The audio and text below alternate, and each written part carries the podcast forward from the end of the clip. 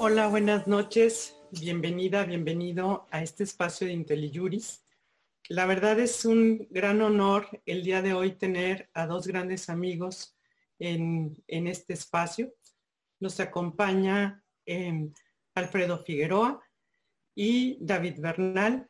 Y el día de hoy vamos a hablar de un tema en este espacio de, de IntelliJuris, en, en nuestra serie de Hablemos sobre Derecho Electoral, de un tema que siempre es polémico, que es la libertad de expresión y pues el uso de las redes sociales por los servidores públicos. Y bueno, para, para hablar este tema hemos eh, invitado a Alfredo Figueroa y a David Bernal. Pero antes de entrar de lleno a, nuestro, a, nuestra, a nuestra charla, quisiera invitarlos a que se inscribieran al curso de Derecho Electoral, al ABC del Derecho Electoral. El coordinador es el doctor Salvador Nava. Y para todos los que tienen eh, intención o interés en tener una primera apreciación de lo que es el derecho electoral, pues es un curso que les va a, ayudar muchísimo.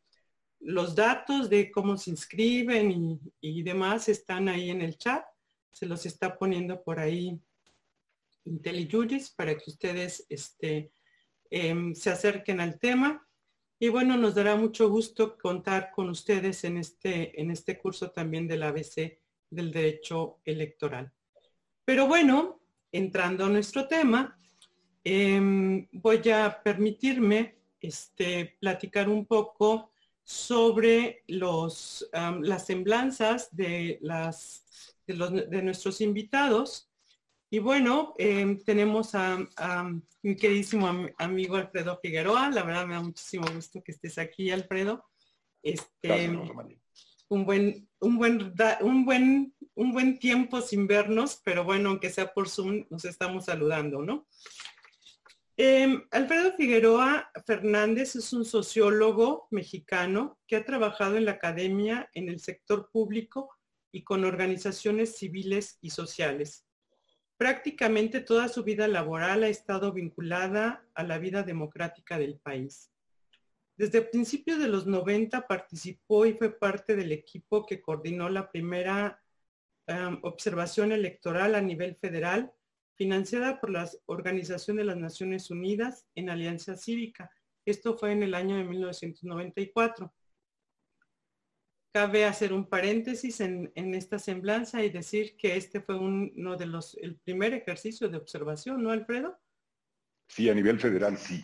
A nivel federal fue la primera vez. Eh, había habido, sí, había habido ejercicios de observación y además, bueno, el movimiento Navista había sido muy importante. Había habido observación en lugares como Yucatán eh, y en otros lugares del país, en Chiapas, pero no a nivel federal. Esta es la primera vez y es la figura federal aparece por primera vez en el 94. Sí, este, bueno, hice el paréntesis porque fue un gran ejercicio que se llevó a cabo en nuestro país como eh, un, movimiento. Yo me acuerdo que yo estaba, ya no voy a decir en dónde, porque van a sacar mi edad, pero este, y me inscribí en la, en la, en este, en este, en este ejercicio de observación observatorio nacional, ¿no? O sea, de, ser observadores nacionales. Entonces, bueno, hice el paréntesis porque es un, uno de los ejercicios cívicos, creo, más importantes que se han dado en nuestro país. Y bueno, al terminar sus estudios de maestría y pocos años después de su incursión en la vida académica en la Universidad de las Américas y en la Ibero, en octubre de 1999 es nombrado autoridad electoral federal como consejero electoral en el estado de Puebla para las elecciones de 2000 y 2003 y fue reelecto en 2005 para el proceso 2006 y 2009. Pero en el año del 2008 es postulado por decenas de organizaciones de la sociedad civil, académicos, consejeros electorales, intelectuales, periodistas, escritores, como consejero del Consejo General del entonces Instituto Federal Electoral cargo que asume ese mismo año y cuyo periodo concluiría a finales de 2013. Desde hace más de dos décadas analiza y escribe sobre la vida pública del país en diversos medios de comunicación y ha venido estudiando los procesos de cambio político y de diseño de los estados en más de una veintena de países. Ha colaborado desde 2007 en reformas constitucionales y legales tanto a nivel federal como local con diversas legislaturas, así como la asesoría tanto en el sector público como en el sector privado. Actualmente, eh, Alfredo es director de Sociales, es un despacho de asesoría, investigación, análisis y litigio estratégico, tanto en el sector público como en el sector privado. Además, es profesor de la Universidad Nacional Autónoma de México y colaborador como analista político eh, de las mesas de análisis del programa Aristegui en vivo. Nuevamente, bienvenido, Alfredo. Muchas gracias y un gusto estar contigo, Rosa María, y contigo, David, y con todos quienes nos acompañan. Y bueno, tenemos eh, también como invitado a David Bernal Hernández. Bienvenido, David. Él es licenciado en Derecho de la Universidad de Guadalajara, maestro en Ciencias Sociales por la Facultad Latinoamericana de Ciencias Sociales, la FLAXO, Em, en el ámbito laboral fue subdirector de análisis en la oficina de la comisionada María Marván Laborde en el entonces Instituto Federal de Acceso a la Información, en el IFAI, y también fue coordinador de asesores de la consejera electoral María Marván Laborde en el Instituto Federal Electoral, en el IFE, y asesor del secretario ejecutivo del Instituto Nacional Electoral. Actualmente es abogado general del gobernador del estado de Jalisco y ha sido docente en el Instituto de Estudios Superiores de Occidente y en la Universidad de Guadalajara. Asimismo, ha participado como ponente en varios seminarios eh, relacionados con la materia electoral y ha publicado eh, en varios temas relacionados con la democracia representativa, transparencia, libertad de expresión y elecciones. David, muchísimas gracias por haber aceptado. Sé que tenías ahí una agenda muy complicada y que abriste un espacio para estar con nosotros y en verdad te agradezco que estés aquí participando en este espacio. No, al revés, maestra, es un privilegio para mí estar con ustedes, eh, estar con el maestro Figueroa, con ustedes, recordando algo. Me hicieron recordar algunos viejos tiempos, este, eh, con mucha nostalgia y con mucho cariño, de verdad. Aprendí mucho de aquellos tiempos, de ustedes sobre todo.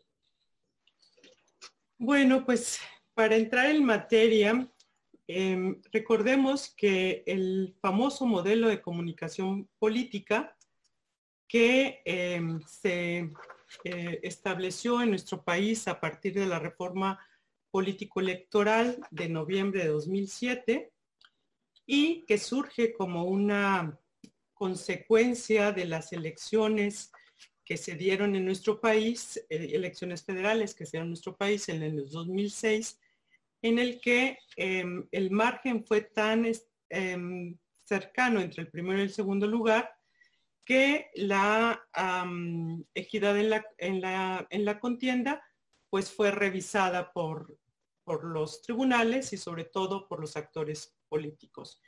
Y eh, una de las cosas que dejaron esta experiencia del 2006, pues fue que tuvimos actores externos a la contienda electoral que eh, pudieron haber influido en la misma. El poder económico, el poder de las televisoras, el poder también de particulares comprando espacios en los medios de comunicación, pero también el que eh, recordemos que un expresidente dijo que, fue, eh, que ha sido el único presidente que ha ganado dos veces la presidencia de la República, ¿no? Bajo ese contexto, pues diciendo que todo lo que se dio en materia de comunicación, de propaganda que hizo en el entonces presidente Fox, pues pudo haber influido en la equidad en la contienda. Y todo este collage de situaciones que se dieron en el 2006 pues es lo que da origen a nuestra reforma del 2007 y al modelo de comunicación política, que además de las previsiones que se dan en materia de radio y televisión, pues incluye una serie de em, parámetros o de, o de prohibiciones también hacia los servidores públicos eh, establecidas en el artículo 134 de la Constitución. Entonces, em, estas prohibiciones que se dan eh, en el artículo 134 de no utilizar este, el uso de lo, o, de más bien de no, de no, de no este, utilizar eh, los recursos públicos con un fin diverso al, que deben de, ser utilizados, el famoso principio de imparcialidad, que se deben de usar específicamente para el fin de que son destinados y que la famosa propaganda en materia de, propaganda personalizada, pues que tampoco se use para un fin eh, diverso, que sea posicionar al servidor público para un fin político o para un fin diverso, ¿no? Entonces, esta, este collage de, disposiciones que tenemos actualmente en el modelo de comunicación política, pues ha dado un giro, porque eh, recordemos que pues ya, las, ya casi nadie ve la tele ni escucha la radio, sino que ahora lo que todos interactuamos pues son a través de las redes sociales. Entonces, para hablarnos de este tema, pues está precisamente Alfredo Figueroa, que a él le tocó la implementación del modelo de comunicación política. Y quisiera que nos platicaras, Alfredo, yo di una síntesis muy rápida, pero quisiera que tú nos platicaras cuáles fueron como em, los principales problemas que surgieron en el momento de implementar el modelo de comunicación política y sobre todo em, cuáles eh, estos retos que se, que se dieron, si actualmente trascienden o están presentes en las redes sociales, ¿no? Estas prohibiciones, esta eh, tensión que se da entre la libertad de expresión y pues el preservar la equidad en la contienda, sí sigue presente en ahora en pues, nuevas modalidades de comunicación. ¿Cómo ves, Alfredo? Bueno, déjame, déjame, bueno, muchas gracias. Sí, sí, entro, entro a ese tema, aunque creo que, déjame dar algunos elementos de contexto previo que creo que pueden ayudar. No voy a empezar, aunque podría, este, iniciar ese debate con la democracia hace 2500 años, ¿no? En la Grecia, en la Grecia antigua. Eh, eh, y, una cosa que a veces pensamos y que creo que es un error y que nos va a servir hoy para, para conversar, y es que eh, esta imagen que tenemos de que la democracia es un proceso evolutivo más o menos claro, en realidad es una bonita imagen, pero no tiene nada que ver con la realidad. La democracia aparece y desaparece en la historia, y luego esta emergencia, digamos, del siglo XX, que es cuando en realidad se desarrolla la democracia que hoy conocemos, pues es, una, es un asunto en donde hay eh, seguramente no una reproducción de mismos modelos de democracia, sino que lo que ocurre, y, en eso eh, muchos autores de la democracia tienen razón, es una cosa que se ha inventado varias veces. Es decir, no, no, es una cosa que se inventó una única vez, sino que tiene un conjunto de complejidades y modelos importantes. Y digo esto porque la reforma de 2007 que tiene como precedente los acuerdos del Castillo en el 96 y, la reforma que se implementa en el 97 y previamente la reforma de 77, que yo diría que son los dos grandes precedentes que se tienen a este respecto, estaban enmarcados en un proceso de discusión pública, política, que no solo ocurre en México, que se empieza a desarrollar en la década de los 80, eh, particularmente con los textos de O'Donnell y Schmitter, eh, vinculada a lo que se llama la transición a la democracia. ¿no? Entonces, eh, el debate central del 2000 era, había, había dos grandes corrientes de pensamiento. Una corriente de pensamiento decía que habíamos arribado a la democracia en el 2000 porque había habido alternancia. Y había otra corriente de pensamiento que decía que no, que, que ahí empezaba el proceso de tránsito en esta tensión natural que hay en un proceso de transición entre quienes quieren la continuidad y quienes quieren el cambio. Esa es la tensión que hay en, un proceso y tiene que derivar en un nuevo acuerdo. El nuevo acuerdo que en México nos fuimos dando fue reformas electorales, eh, que desde luego son insuficientes para, hablar de una transición a la democracia. Eso puso el 2006 en el lugar en el, que lo puso, digamos. Es decir, el contexto eh, eh, de ese debate, el debate del 2000 al 2006, es no muevas nada del sistema electoral mexicano porque ya funciona muy bien. Y funciona muy bien porque ya ganó alguien que no es del PRI, digamos, ¿no? Que era el caso de Vicente Fox.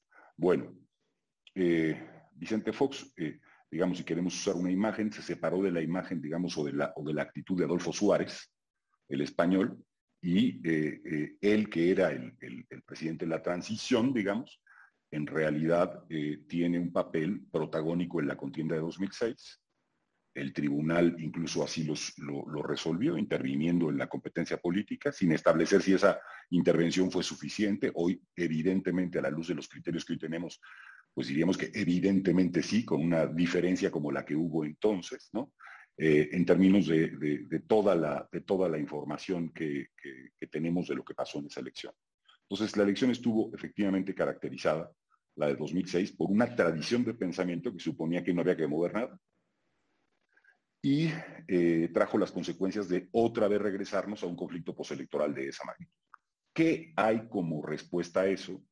Bueno, hay la reforma de 2007 y esto que muy bien has explicado, el modelo de comunicación política. Un modelo que eh, lo que pretendía era acotar efectivamente actores externos, digamos, para que, para que dejaran, digamos, o tuvieran barreras para poder intervenir en el proceso electoral eh, como tal. ¿A qué actores nos referimos? Bueno, evidentemente a empresarios, eh, a dueños de las televisoras, de concesionarios de, televisión, y por supuesto también a gobernantes, y en esto tiene que ver el 134 de la Constitución. Es decir, había habido un problema vinculado a todos estos actores interviniendo en el proceso de 2006. Y la respuesta es la modificación la reforma electoral en su conjunto, pero las dos grandes, los dos grandes pilares, digamos, del asunto, el 41 de la Constitución y el 134. esos serían los dos, los dos ejes.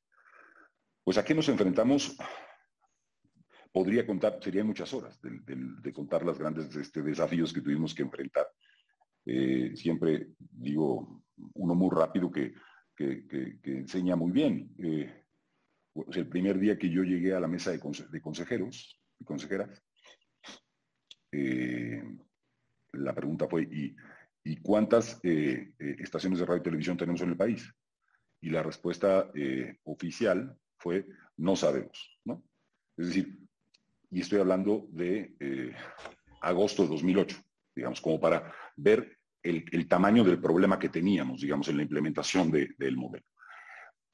Efectivamente, el mundo cambió, cambió muy rápido, y eh, eh, eh, a, la luz de, este tiempo, ese modelo ha perdido vigencia en el sentido de que hay muchas audiencias y mucha interacción en esto que se llama, digamos, la nueva comunicación política, no en México, sino en todos lados del mundo, en donde las redes sociales juegan un rol completamente diferente, en donde no se trata de concesiones y hay características y cualidades completamente diferentes que le han dejado de dar tal centralidad, la centralidad que tenía entonces, a eh, la que hoy tienen los medios de comunicación, digamos, tradicionales. Hoy tienen otra, otra cosa.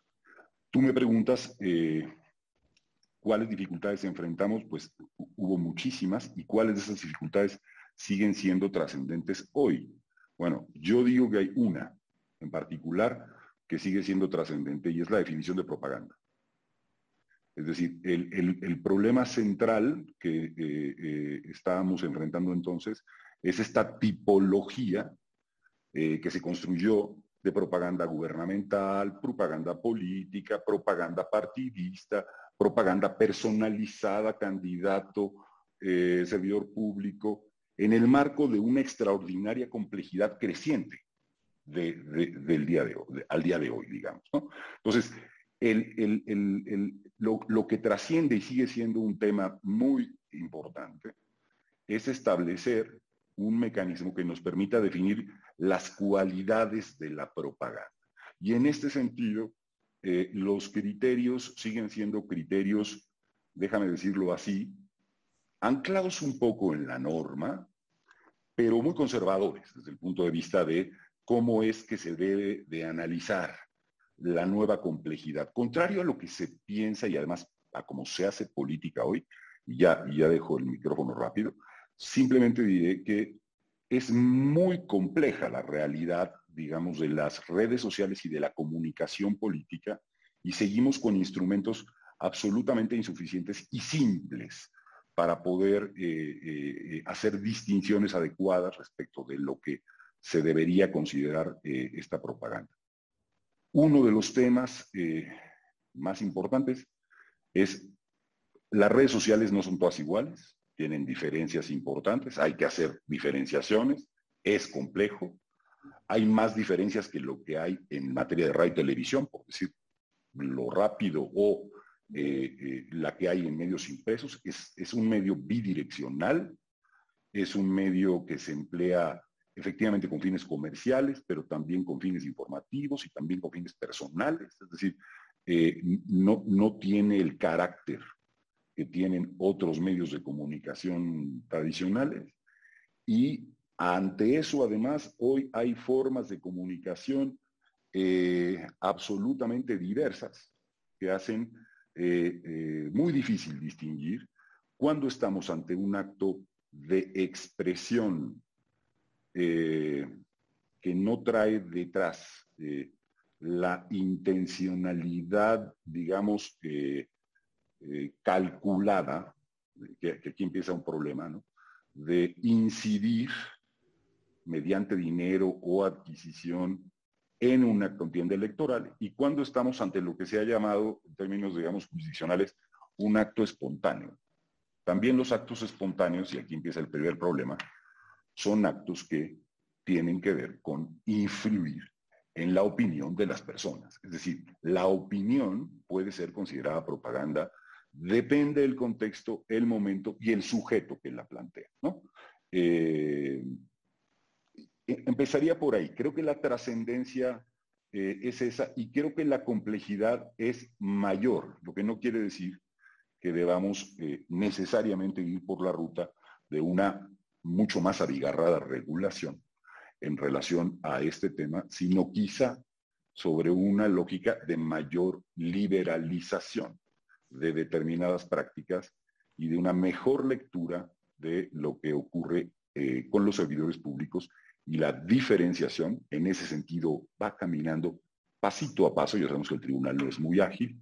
Eh, eh, el tribunal cuando empieza a hacer distinciones entre legisladores y el Poder Ejecutivo, por ejemplo, por dar un dato reciente de los nuevos criterios. Pero bueno, dejo aquí la palabra para, que no se vuelva tan aburrido y, que, entre David y tú misma a, la discusión.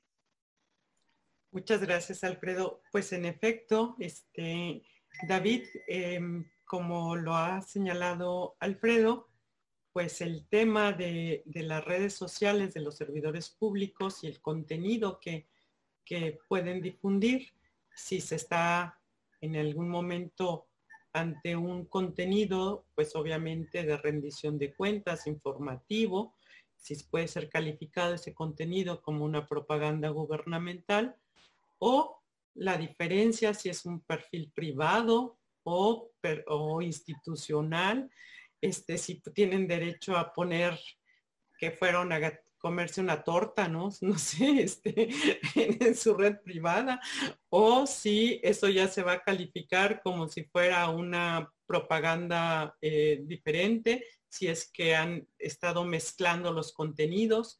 Toda esta complejidad de, la, de las redes sociales, de los servidores públicos, em, eh, ¿cuál es desde tu mm, experiencia eh, ahora ya en un, en un ente gubernamental, desde tu experiencia, ¿qué consideras que pueda ser como un justo medio, ¿no? O, qué es las tensiones a las que se enfrenta un servidor público que quiere informar en su red social, pero a la par, pues no, no quiere eh, infringir la constitución. Bueno, eh, yo voy a tratar también de, contextualizar un poquito. Coincido eh, plenamente con lo que acaba de decir el maestro Figueroa. me parece que un elemento central de cualquier democracia moderna, la semilla del método democrático, de la deliberación pública, pues es la libertad de expresión. la libertad de expresión en su doble expediente, tanto la posibilidad de decir, de manifestar ideas, como la posibilidad de, recibirlas, de informarse de, los asuntos públicos. Eh, frente a eso, frente a ese, ese derecho y esa obligación de los servidores públicos, me parece que eh, la preocupación del sistema electoral en esa reforma que bien mencionaba el maestro Figueroa era generar condiciones de equidad en la competencia política. Y el otro concepto que me parece, coincido que uno de los conceptos problemáticos es esta tipología de las propagandas, ¿no? Eh, frente al concepto de equidad. Eh, un concepto que ha sido pantanoso, complicado, que me parece nunca ha sido bien definido, no hay una definición como tal legal del mismo, eh, y que ha, ha ido en extremos, digamos, eh, los criterios del tribunal sobre, sobre su interpretación. Yo defendería, yo sí soy un, defensor y como también creo que lo, dibujó ya el, maestro Figueroa, eh, deliberar un poquito el debate político por la importancia que, ello implica. La pregunta sería, ¿los servidores públicos deben ser parte de esa deliberación pública? Yo creo que sí, en, mayor medida. Eh, yo creo que sí, eh, que habría que pensar muy bien qué restricciones se les van a, establecer en medios como las redes sociales o el Internet, que ahorita que voy a más adelante a plantear algunas características que yo veo en estas redes sociales y por las cuales yo defendería eh, quizás una liberalización de estos, de estos medios. Eh, pero la pregunta central es, me parece, para poder responder lo otro, ¿qué es la equidad? ¿No? ¿Qué es la equidad en la contienda? ¿Qué es lo que buscamos cuidar en la competencia política? Y yo ahí sí voy a ser muy, eh, muy formalista. A mí me parece que la equidad es, eh, se traduce en condiciones materiales del, juego electoral, Es decir, eh, establecer un financiamiento público a los partidos, establecer unos topes de campaña para, para los candidatos, eh, establecer, realizar un ejercicio de fiscalización efectivo, eh, eh, prohibir la propaganda en, radio y televisión, que ahí lo que me parece que se estaba regulando era el acceso mismo al medio. para poder acceder a los medios de comunicación como la radio y la televisión, tenías que pasar por un concesionario, ¿no? Que podía establecerte el precio, las condiciones, las maneras, las formas de poder acceder a esos medios, ¿no? Cuando eran además, tenían una centralidad, como ya lo comentó el maestro Figueroa, en, en el debate público, eh, sin duda, ¿no? Eh, a partir de eso me parece que si, volvemos a una idea de la equidad como condiciones materiales y lo llevamos al ámbito de los servidores públicos, pues me parece que el concepto de propaganda gubernamental por ahí pudiera darnos un poquito de luz. A mí me parece que las restricciones que establece el 134 y el propio 41 a los servidores públicos, que es el uso imparcial de los recursos, es eso, ¿no? Condiciones materiales. El uso de recursos públicos, de, de, las posibilidades que puede tener un gobernante de hacer, eh, de, establecer condiciones materiales para beneficiar o no a un partido político, a un candidato, a, una, eh, digamos, que que vulneren la contienda o la equidad de la contienda electoral. Em, la propaganda personalizada es lo mismo. Eh, en la medida en que haya un uso de recursos públicos que permita al servidor público promocionarse, me parece que eh, ahí está la restricción, ¿no? Por ahí podría ir la restricción. Eh, o la suspensión de la propaganda durante las campañas, ¿no? que es la, prohibición genérica que hay en el artículo 41 y que también está en el 35 que tiene que ver con los eh, mecanismos de participación ciudadana. Eh, es lo mismo. Me parece que lo que se está tratando de cuidar ya en las campañas políticas es que no haya intervención, que, no haya interferencia a través de recursos públicos, de condiciones materiales en la competencia política. Es, me parece que ese es el centro del concepto de equidad.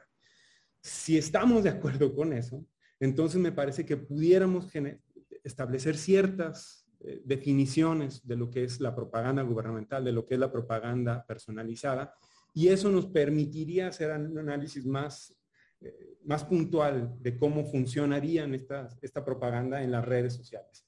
Eh, las redes sociales o el Internet en general, para mí, pues son medios universales, de acceso gratuito, de abierto, cualquier persona puede acceder, digamos, ¿no? Entiendo que hay muchas complejidades y que se puede pagar publicidad y que hay muchas formas de interactuar, pero en términos generales, digamos, si, buscamos hacer una, eh, una caracterización de las redes sociales y del Internet, y esto lo ha soportado también algunos criterios de la, de la propia Tribunal Electoral, eh, lo han dicho, ¿no? Es universal, es gratuito, es abierto, es pasivo, eh, es decir, se requiere de la voluntad de los usuarios para ir a buscar esa información, eh, seguir a un determinado eh, actor político, interesarse en los contenidos de ese actor político para acceder a ellos.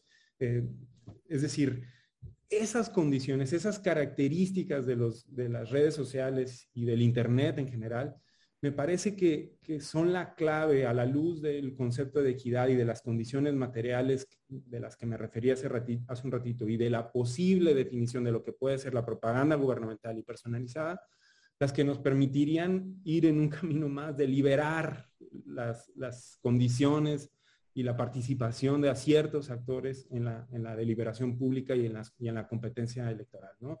Eh, yo creo que esas condiciones nos permiten ir hacia allá más que eh, sobre regular o establecer nuevas prohibiciones en las redes sociales. ¿no? Me parece que es más benéfico para la democracia, para una democracia sana, que eh, el debate, las condiciones discursivas sean eh, de libre acceso, de libre circulación en medios como las redes sociales, a estarlas restringiendo me parece que por ahí podríamos encontrar algunas claves para, para poder interpretar eso.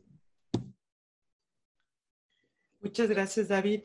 Pues en efecto, Alfredo, este, como lo plantea, como lo plantea David, pues em, un tema que siempre está en tensión es la libertad de expresión del servidor público, ¿no? Si esa em, libertad de expresión del servidor público eh, qué límites le podemos poner.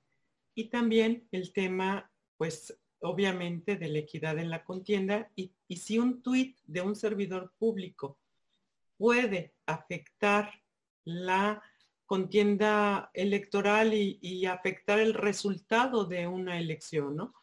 Porque tenemos em, pues casos en los que se ha sancionado a servidores públicos porque han em, puesto un tuit en, un proceso electoral, tal vez en un, periodo de veda, pero eh, ante ello, eh, este tuit, un, mensaje, puede afectar a tal grado de em, eh, romper el equilibrio, la equidad entre la contienda, en la contienda electoral, o debemos de potenciar la libertad de expresión, el debate vigoroso, eh, la deliberación pública este, sin tener tanta restricción a lo que se postea en un, en un tuit, ¿no? ¿Qué opinas tú?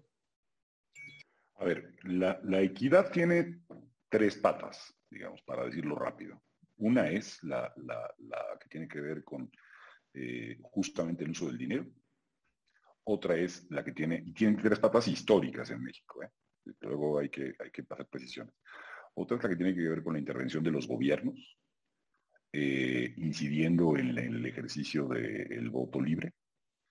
Y otra tiene que ver con la propaganda ahora ya no solamente en radio y televisión, sino en redes sociales. ¿no? O sea, digamos, se tutela la equidad a partir de esos elementos. Por eso se hizo la reforma del 2014 después con el tema de la anticipación de la fiscalización, que es una tragedia. ¿no? El sistema de, fiscalización de nuestro país es trágico desde el punto de vista de su incompetencia, eh, no, solo por, o, no particularmente por el tema del propio Instituto Nacional Electoral, que también, pero particularmente por todo el sistema, digamos, mexicano en su conjunto respecto de la formalidad e informalidad que hay y la opacidad que hay en el uso de recursos privados y públicos en una campaña, es una cosa que creo, contrario a lo que uno podría pensar de las evoluciones buenas, eh, eh, tiene regresiones también, ¿no? Eh, y, lo quiero, y lo quiero poner ahí.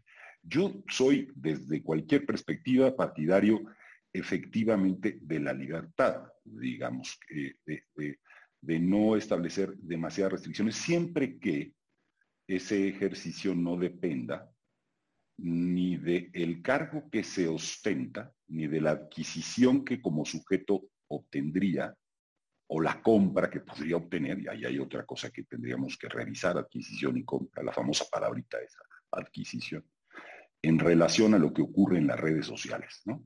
Eh, necesitamos tener, es, es, relativamente sencillo monitorear el dinero en redes sociales, eh, en términos de una obligación eh, que tienen las propias redes de dar información a la autoridad electoral.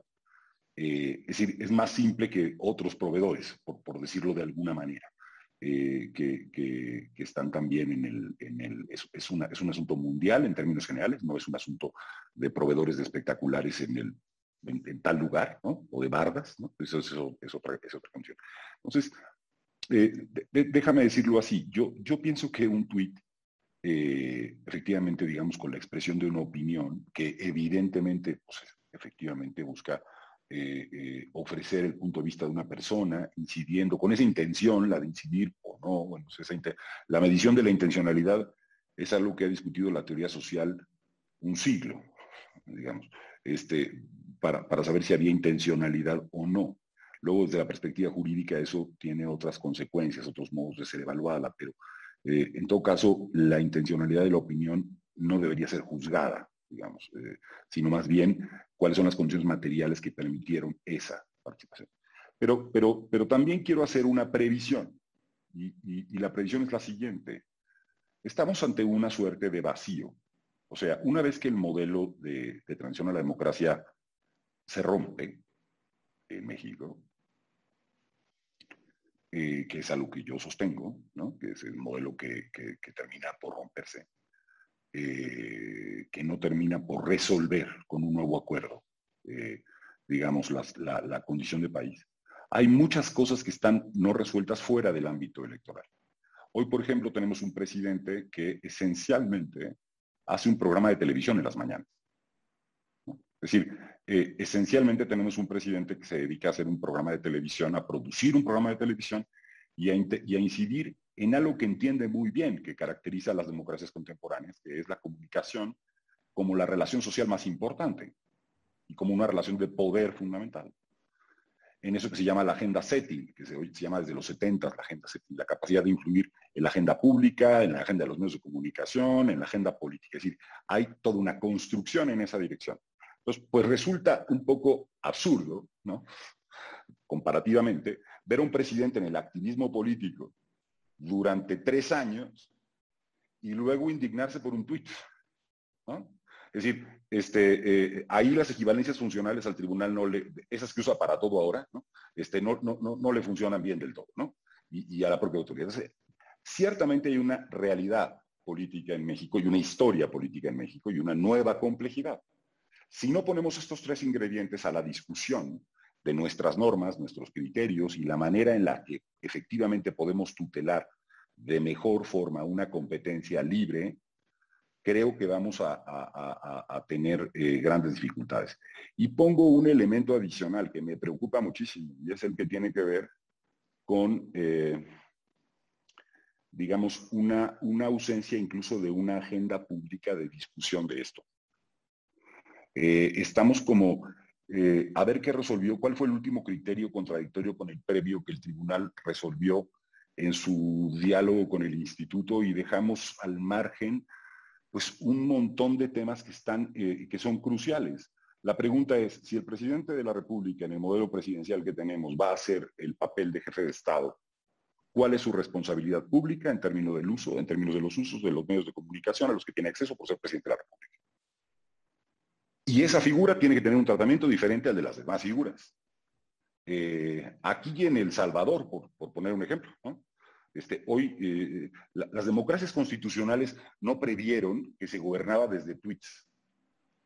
Es decir, eh, hoy, hoy, hoy tenemos, y hablo del presidente de El Salvador por dar un ejemplo, de cómo desde ahí, antes de pasar por el Parlamento, antes de tener cualquier otra discusión, hay un proceso de comunicación directa con la gente, en donde dice, para mañana los policías van a hacer determinada cosa. Entonces, las democracias constitucionales tienen que, tienen que repensarse a la luz de la comunicación nueva.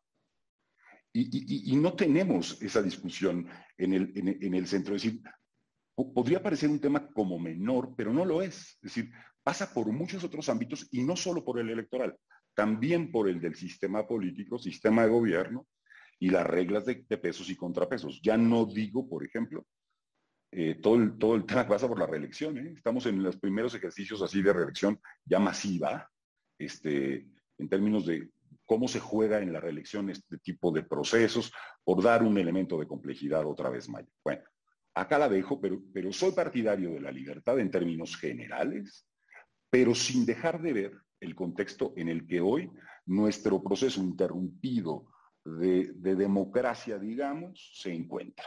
Eh, eh, lo, quiero, lo quiero dejar eh, como, como muy claro porque creo que, que, haríamos mal si solo lo pensamos típica o idealmente. Lo tenemos que también resolver históricamente.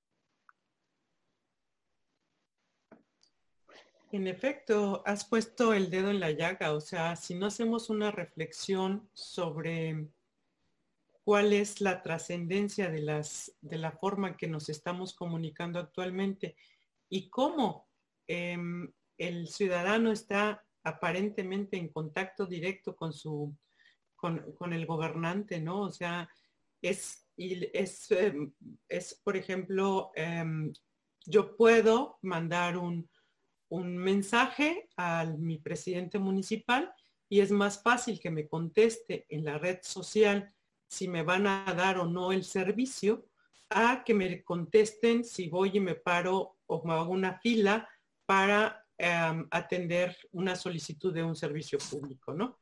Esta este, interacción que se da de manera este, como más directa entre el ciudadano y, la autoridad, creo que ha venido a, pues a revolucionar la forma en que la autoridad se comunica con el, con el, con el, con el ciudadano, ¿no? Pero, mm, déjame comentar. Te quería comentar algo rapidísimo. ¿Qué pasa si un presidente de la República dice, si ustedes votan por este partido, por esta coalición, cosa que dice con mucha frecuencia, se acaban todos los programas sociales? No necesitas más caracteres que esos es absolutamente influyente y tiene y puede tener una consecuencia grave en un proceso electoral en, términos de ser la amenaza de una autoridad a la gente, ¿no? De una incidencia indebida, digamos, incluso delictiva, si, un poco, si un poco me apuras. Bueno, no tenemos lo suficiente, o sea, al final, si, vamos al catálogo de sanciones, nos vamos a morir de risa de lo que le va a pasar, que es otra cosa que deberíamos pensar, ¿eh? todo el sistema de comunicación política que hicimos no tiene una consecuencia material real contra ningún servidor público desde su fundación hasta ahora. Nada más como comentario de algo que nunca, nunca tuvo una consecuencia real. Bueno, eso es cierto. o sea, e, e, no sé qué opinas, David, pero eso es totalmente cierto. Em, se hace todo un procedimiento sancionador, se lleva a cabo todo una, un aparato, este, se echa a andar y finalmente, em, la autoridad electoral no puede sancionar al servidor público. Pero quisiera que, también abordáramos otra problemática este, que se está dando, eh, David, em, precisamente, y tú lo, lo apuntabas en una de tus respuestas, que se trasladan las prohibiciones de suspensión de la propaganda gubernamental que están en el 41, se trasladan tal cual las copia el, constituyente y las traslada tal cual al artículo 35. a los mecanismos de participación ciudadana. Y entonces ahora tenemos que se suspende la propaganda gubernamental tanto en la consulta popular como si es que se da un em, proceso de revocación de mandato. Pero la, la reflexión es, ¿una propaganda gubernamental puede influir en una consulta popular como la que estábamos teniendo. De sí, ya no recuerdo la pregunta ya hasta se me olvidó cómo era la pregunta, pero era tan compleja que este, si estás de acuerdo o no de que se actores políticos del pasado, o sea, esa pregunta tan abstracta con una propaganda gubernamental y hubo procedimientos y hubo, em, bueno, no sanciones, pero sí considerados como existentes las faltas de, servidores públicos por haber publicado un tuit de propaganda gubernamental durante esta prohibición. Em, ¿cómo, ¿Cómo deberíamos de regular esto o cuál es tu opinión? Me voy a permitir hacer dos apuntes rapidísimo nada más de lo que comentó el maestro Figura. Por supuesto, coincido en que la discusión es mucho más profunda y mucho más compleja. Me parece que lo que está cambiando no solamente en México, sino en el mundo son las condiciones estructurales del espacio público, ¿no? de la vida pública, ese concepto que, tanto ha sido trabajado por la, eh, teoría política contemporánea. ¿no? Eh, creo que es ahí donde debe estar la discusión, porque eso eh, tiene efectos en muchos sentidos de, la vida pública y privada, ¿no? me parece. Y, por supuesto que es una discusión mucho más profunda. El ejemplo del presidente, por ejemplo, en mi opinión, vuelve a lo mismo, ¿no? Me parece que lo que, confirma un poco mis intuiciones. A mí me parece que lo que hay detrás ahí es un uso eh, parcial eh, de las condiciones materiales. Es decir, cuando habla de un programa social, cuando lo hace a través de un medio de comunicación pública, eh, del Estado me refiero, como lo hace el presidente en sus, en sus conferencias de prensa, me parece que ahí están esas condiciones materiales que afectan la competencia política, pero hasta ahí lo dejo. Voy a la pregunta. Pues me parece completamente irracional, ¿no? Mm, es decir, en principio creo que la intención del constituyente de establecer la prohibición de la propaganda gubernamental en, eh, las consultas, en los procesos de participación ciudadana, vaya, tiene una, intencionalidad, digamos, de proteger la, eh, eh, la libertad, digamos, de la participación de, las, de, los ciudadanos en, estos mecanismos, pero me parece que es un completo error traer de, de las condiciones de la competencia electoral a la participación ciudadana los mismos conceptos, ¿no? Y bueno, lo puedo hablar con, con conocimiento de causa. Eh, gobernador de Jalisco es uno de las personas, de los funcionarios, de los servidores públicos que fue denunciado eh, en, el contexto de la consulta porque fue a un foro, a una, eh, a una organización empresarial, hizo una presentación que no tenía nada que ver con la consulta ni con la pregunta de la consulta y fue transmitida en sus redes sociales. Y la sala especializada determinó que había una violación a la Constitución, intencional además, que afectaba el proceso de, consulta ciudadana, eh, de consulta popular, eh, por, por, ese evento.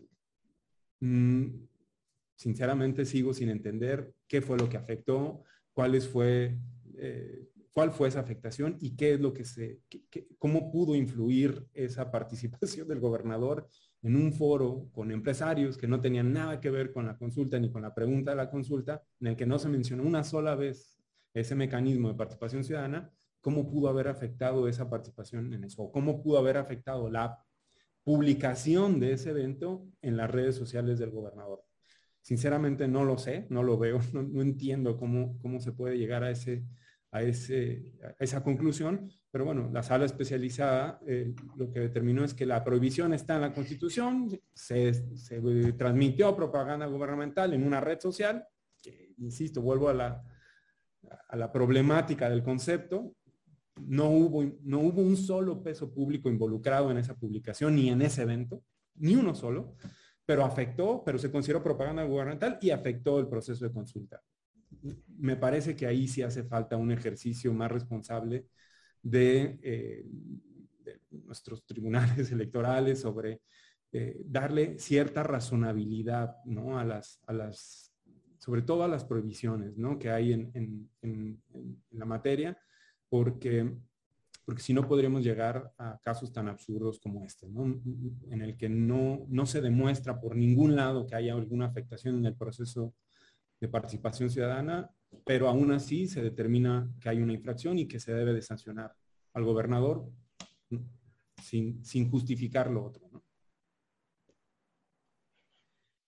Pues es que em, aquí creo que la autoridad tiene un, un tema de definir cuál es la finalidad de haberse puesto esas prohibiciones en la en, el texto del 35, ¿no? O sea, a la hora que se traslada la prohibición de la suspensión de la propaganda gubernamental, em, ¿cuál es la finalidad? Porque tenemos muy clara la finalidad del 41, ¿no? O sea, cómo surgió, por qué surgió, quién fue el actor, o sea, sabemos de dónde viene la prohibición pero no nos queda muy claro de dónde viene la, prohibición para esta suspensión y creo que ahí es el gran tema. Em, y a lo mejor se tendrá que hacer pues una reflexión de interpretación de, de cuál es finalmente el bien jurídico a tutelar, ¿no? Porque lo tenemos claro en el 41, pero no lo tenemos tan claro en el 35. Y creo que eso es como em, la problemática a la que se enfrenta pues la autoridad electoral, porque por ejemplo el INE estuvo también eh, emitiendo medidas cautelares, etcétera, por propaganda gubernamental en la consulta. Y tú decías, y bueno, ¿cuál es, la, cuál es lo, que, lo que pretende este, evitar, ¿no? Con, con la medida cautelar pero, pero pues también entiendes a la autoridad electoral, está en la constitución y, pues como autoridad tiene que hacer, pues respetar la constitución, ¿no? Este... A ver, yo, intuyo que es, insisto, la libertad de la participación política de, los, de, las, de las y los ciudadanos, pero me parece que esa, eh, esa tensión o esa esa libertad debe ser razonable, ¿no? Debe demostrarse en cada caso que hay una afectación a esa libertad. Si no existe esa afectación, pues me parece que es eh, absurdo eh, limitar el, ejercicio del, cargo que están haciendo un funcionario público, porque no, tiene, no tuvo en ningún momento la intención de interferir en la consulta, de afectar la libertad de los ciudadanos. No se hizo una sola mención a eso y me parece que eso, que más allá de que esté puesta la, prohibición en la Constitución, pues es un ejercicio de, racionalidad que deben de, realizar las autoridades electorales, ¿no? sobre todo las jurisdiccionales. Les cuento una historia si quieren. Por favor, maestro. Cuando empezamos el proceso de revisión de la propaganda gubernamental, de la propaganda, no de la, no, no de la, no de la, de la propaganda gubernamental, sino de, de, lo que entendíamos por propaganda. Hubo una conferencia de prensa que dio Jesús Ortega del PRD, recuerdo muy bien, eh, muy al inicio de la reforma. Y entonces una buena parte de los consejeros y consejeras dijimos, no, espérame, eso fue una conferencia de prensa, y el tribunal muy rápido resolvió que eso ya era propaganda. También hay un problema de géneros en el tema de, cómo lo revisamos. Eh, eh, eh, lo digo porque ahí hay luego un rasero generalizado. Para hacer, cualquier cosa es propaganda. Las distinciones estas de este, temporal, material este, y objetiva son más o menos lo que se le ocurra al juez, o sea, en la discrecionalidad del juez en muchos momentos. No hay un fin comprobado, como bien se señala. Y, solo dejo algo dicho, quizá algo sí tendría que tener de, racionalidad una prohibición, siempre que hay distintos sujetos que promueven una eh, consulta. Claro. Es decir, hay, eh, eh, efectivamente, si hay una afectación de la libertad del ejercicio, digamos, o hay una inequidad entre las partes que están por una o por otra de las opciones, eh, puede darse un proceso de, iniquidad, digamos, este, como, como, como tal. Pero evidentemente habría que acreditarlo y habría que sofisticarlo un poco en el 35 y en la ley secundaria también, por supuesto. Totalmente. Oye, Alfredo, pero también ahora tenemos otra problemática, además de las redes sociales, que son las plataformas estas como Amazon, como Netflix, y que pues obviamente tenemos ahí que se transmiten em, productos. Em, en el caso de, de, Amazon tuvimos por ahí un, caso en el que em, había unos anuncios que estaban en unos autobuses que circularon en la Ciudad de México sobre una posible serie que iba a ser transmitida en, en, en Amazon, ¿no? que nunca se transmitió, nada más salió el cintillo. Y luego ahora tuvimos también el caso de una película que se transmitió en Netflix en los que una presidenta municipal aparece unos segunditos este, en, en, la película y bueno, se considera que eso ya transgrede el 134 porque eh, se trata de propaganda personalizada del servidor público, ¿no? Entonces son como, mm, como iniciamos la charla, ¿no?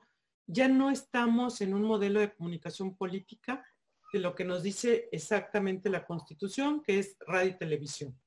Tenemos redes sociales, pero también tenemos estas plataformas que ya son, pues, pues ya es lo que, la gente ve realmente, ¿no? O sea, eh, todo el mundo eh, se conecta y ve películas en, esas plataformas. Entonces, em, ¿cómo hemos ido como modificando nuestros, nuestras, nuestras formas de interactuar, de, de acercarnos a la información?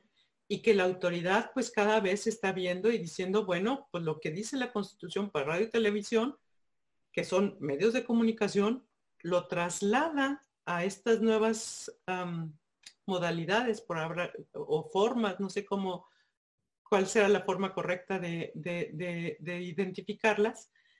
Y estas prohibiciones están en ellas, ¿no? Tanto en redes como en las plataformas y entonces, pues estamos como también en un tema jabonoso, ¿no? O sea, en un tema que no es tan claro si efectivamente en una película en, Netflix que la gente va a seleccionar si quiere o no ver, hay una trascendencia de tal grado de que haya una infracción. Bueno, creo que, eh, fíjate que es un, es un, debate muy, muy interesante. Por supuesto, el 134 ya sabemos que siempre, eh, digamos, incluyó todos los medios, ¿no? Y el, y el, y el otro, y, el otro, el, el, artículo 41, es decir, el de adquisición era de radio y televisión, ¿no? O sea, el de, el de compra y adquisición. Pero, pero lo que es interesante es que es un debate que se tuvo en la, se ha tenido en telecomunicaciones desde hace tiempo, incluso para caracterizar a una plataforma como Netflix respecto de si es televisión o no es televisión eh, y de cómo debería definirse y por lo tanto, y ojo con esto porque es importantísimo, incluso cómo se debería de eh, eh, cobrar impuestos a plataformas de esta naturaleza. Hay una reflexión de Estado, más que solo la electoral. Quiero decir que sí debiéramos tenerla. Lo primero que yo propondría es que tuviéramos una discusión integral sobre el tema, ¿no? Es decir, eh, eh, eh, no solo aislada. Ahora, puede tener una influencia, una incidencia, creo que deberíamos tener investigaciones lo suficientemente sólidas para poder arribar a no solamente si influyó, que es algo que siempre le preocupa mucho o nos preocupa mucho a las autoridades electorales, porque lo que estás tutelando en ese momento en una cadena de eventos sucesivos es la equidad. Pero luego, un poco, otra vez, ¿cómo se financió? ¿Cómo ocurrió? Es decir, apareció por ahí, ¿por qué? Eh, me parece que tendríamos que tener más casos. Es diferente el asunto de anunciar, eh, creo que hay diferencia importante entre los anuncios de, en espectaculares de una serie que no va a pasar y que habla mal de uno de los contingentes, digamos, en el periodo electoral, al estilo, digamos, del 2006, por decirlo así, y otra, eh, lo que podría ser conocido como propaganda integrada, o esto que estudiamos en, la vida electoral como el producto integrado, el product placement, ¿no?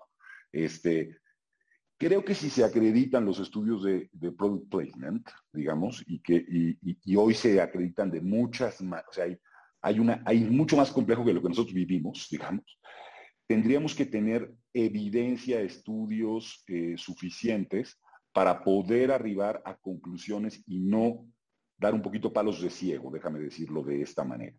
Eh, eh, yo vuelvo a decir, depende, Rosa María. Si es difícil dar una respuesta este, completamente contundente al respecto. Si sale en un pedacito, en un poquito, este, casualmente, si no es la protagonista, si sí es la protagonista, si pagó para estar, si quién la está financiando, si, es decir, hay como muchas cosas que, todos aquí sabemos, yo sé que de pronto la vida electoral es muy compleja, pero sí que deberíamos estudiar el caso en su conjunto. A mí me sigue preocupando que alguien, digamos, tenga una incidencia a partir de recursos económicos o de eh, tener una vinculación como actor, eh, como, servidor público.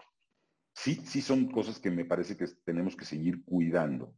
Eh, en algunos casos. Si esas dos cosas se resuelven, creo que lo demás deberíamos dejarlo eh, correr, digamos, pero tenemos que estudiarlo con, mucho más tiempo, creo que el que a veces contamos como autoridades electorales para tener que resolver en los términos que la ley nos da eh, asuntos de esta extraordinaria complejidad. Y por eso quizá valdría la pena algo que no hemos hecho y que, y que yo eh, considero que es un, es un error eh, de las instituciones electorales del país, que es trabajar mucho más en investigación. Es decir, eh, no, no, estudiamos cómo funcionan las redes de corrupción política, no estudiamos cómo funciona el financiamiento, no tenemos un, un trabajo dedicado a establecer cuáles son los modus operandi de eso. No lo hacemos en, lo electoral y bueno, ya no digo yo en la fiscalía ni en otros espacios, pero eh, es, eh, la, corrupción funciona en red, el financiamiento funciona en red, muchas veces es desde, países distantes, ni siquiera es en el país de origen. Eh, es decir, hay muchas complejidades hoy en el mundo democrático que deberíamos poder estudiar de otra manera. Y, creo que estamos en la, en la como, como ocurre muchos, muchas veces, en lo super urgente y no en lo importante, digamos, en términos de, mejores soluciones. Y el Poder Legislativo y también las, instituciones académicas eh, de nuestro país, quizá. Hasta ahí, digamos, dejaría mi, comentario. Espero, lamento no dar una, una, respuesta tan contundente en una o en otra dirección de sí o no, pero es así de complejo, me parece. Muchas gracias, Alfredo. Pues bueno, estamos eh, llegando al final de nuestro... ¿Se puede todavía o ya no? Sí, sí, sí, claro. Eh, una, una reflexión final, David. Este, adelante con, con, eh, ella. Yo lo que creo es que ni las plataformas ni las redes sociales son ni deben ser ajenas a la regulación que ya hay en materia electoral. Las prohibiciones ahí están. Las restricciones ahí están, las infracciones ahí están. Me parece que son medios donde se pueden o no acreditar esas infracciones, justo revisando el caso, el contexto, eh, haciendo una investigación exhaustiva y encontrando los elementos para poderla demostrar. Eh, si yo en una red social calumnio a una persona, se configura la calumnia, por supuesto. Eh, si en una red social como, como gobernador o como presidente de la República pago propaganda en periodo de veda, evidentemente pues se configura la infracción, por supuesto. Si en las plataformas hay un uso de recurso público para aparecer, eh, para que aparezca un funcionario público, un servidor público, una presidenta municipal, eh, y eso genera una propaganda personalizada o la posiciona frente a un, a un proceso electoral eh, cercano o próximo, me parece que también se puede configurar la infracción. Eh, vuelvo a lo mismo o retomo la primera pregunta que, que, nos hacía o que me hacía a mí la maestra. ¿Deben regularse las redes sociales? ¿En qué sentido sería la pregunta? ¿Como la radio y la televisión? Es decir, que se reguló su, el acceso a esos medios, no. Me parece que no, porque, insisto, porque las propias condiciones y características de las redes sociales, del Internet, establecen condiciones más o menos democráticas para su acceso. ¿Pueden aplicar las infracciones o las restricciones que ya tenemos en materia electoral en estos medios? Sí, por supuesto. Yo no le veo ningún problema a poderlas acreditar ahí, ¿no? Siempre y cuando se haga una investigación y se demuestren esos elementos constitutivos de la infracción. Me parece que esa es una distinción que hay que, que, hay que tener en cuenta, ¿no? Sí, en efecto. Adelante, una última reflexión, Alfredo. Mira, yo estoy de acuerdo en general. Eh, la, verdad es que cuando usamos la palabra propaganda, cuando decimos, si estamos hablando de, a ver, yo, yo sí creo que hay eh, un problema, hay un elefante en medio de, la sala del que es difícil hablar, pero se llama corrupción política y tiene muchas formas de darse, muchas, de muy diversos modos, de muy diversas maneras. Y creo que tenemos un sistema electoral que eh, no la está atajando y que contrario a eso a veces la está propiciando. Voy a poner un ejemplo, rapidísimo. Ponerle a un presidente municipal de una gran capital del país 10 millones de tope de gastos de campaña es invitarlo a violar la ley. Liso y llano. Es, un absurdo que tenga un tope de campaña de esa naturaleza porque solo se va a gastar eso en, la primera semana de, dos meses de, campaña. No sé si me estoy explicando. ¿Qué, es a lo que voy? Creo que tenemos que tener una discusión mucho más estructural. Creo que los parches no van a funcionar. Creo que necesitamos tener una discusión más de fondo, estructural, eh, en cosas que, repito, y déjenme decir esta palabra, complejidad. Un presidente municipal es financiado por el gobernador del estado. Un gobernador del estado es, financiado en términos de su acceso ¿eh? a medios de comunicación por un presidente municipal o por una gente que está en otro lugar o por una empresa privada. Hay muchos medios de financiamiento de lo que supone el acceso al poder y luego de lo que los servidores públicos al tener que acceder en muchos sentidos a dinero ilegal, pues tienen muchos compromisos que cumplir a lo largo del tiempo. Y se hace un ciclo, un ciclo eh, muy importante de estudiar en términos de siguen financiándose desde lugares ilegales las campañas y por lo tanto tiene que salir dinero para pagar esos, esos financiamientos y luego para construir otra vez la plataforma de seguirle en la vida política. Si no le entramos a esa discusión como autoridades electorales en un hecho de Estado, creo que con nuestros criterios hacemos muchos esfuerzos, pero no lo vamos a atajar el problema de fondo, creo, creo yo. la gran paradoja, me parece. La gran paradoja del sistema electoral mexicano. Tratar de regular actores que tienen muy poca responsabilidad y compromiso democrático. Es, ese es el, el gran problema. El gran ausente del sistema nacional anticorrupción, pues es el INE. Es correcto. También. ¿No? Bueno. Está muy pues... menguado, por cierto, ¿eh? pobre el sistema. Este, no, no, o sea, más allá de que el pobre sistema está este, eh, menguado, en el diseño original, el gran ausente, pues es el instituto que debería de estar presente para precisamente ver todo este tema de lo que se origina en la elección y que después se traslada en el ejercicio público, ¿no? Pero bueno, eso, eso nos da para otra, para otra charla, para otro tema. Este, les agradezco muchísimo la, participación. Alfredo, muchísimas gracias. David, de veras, les, em, les agradezco que estuvieran acompañándonos el día de hoy. Y bueno, muchísimas gracias a, todas y todos los que nos siguieron. Hay bastantes comentarios positivos en el, chat. Eh, también tenemos por ahí algunas preguntas que ya no nos dio oportunidad de, de, presentarle a nuestros panelistas, pero que nos comprometemos a responder de manera directa. Y bueno, pues muchísimas gracias, buenas noches, bienvenidos nuevamente y muchísimas gracias. Muchas gracias. Buenas noches y muchas gracias. Un gusto estar con todos y todos. Hasta luego.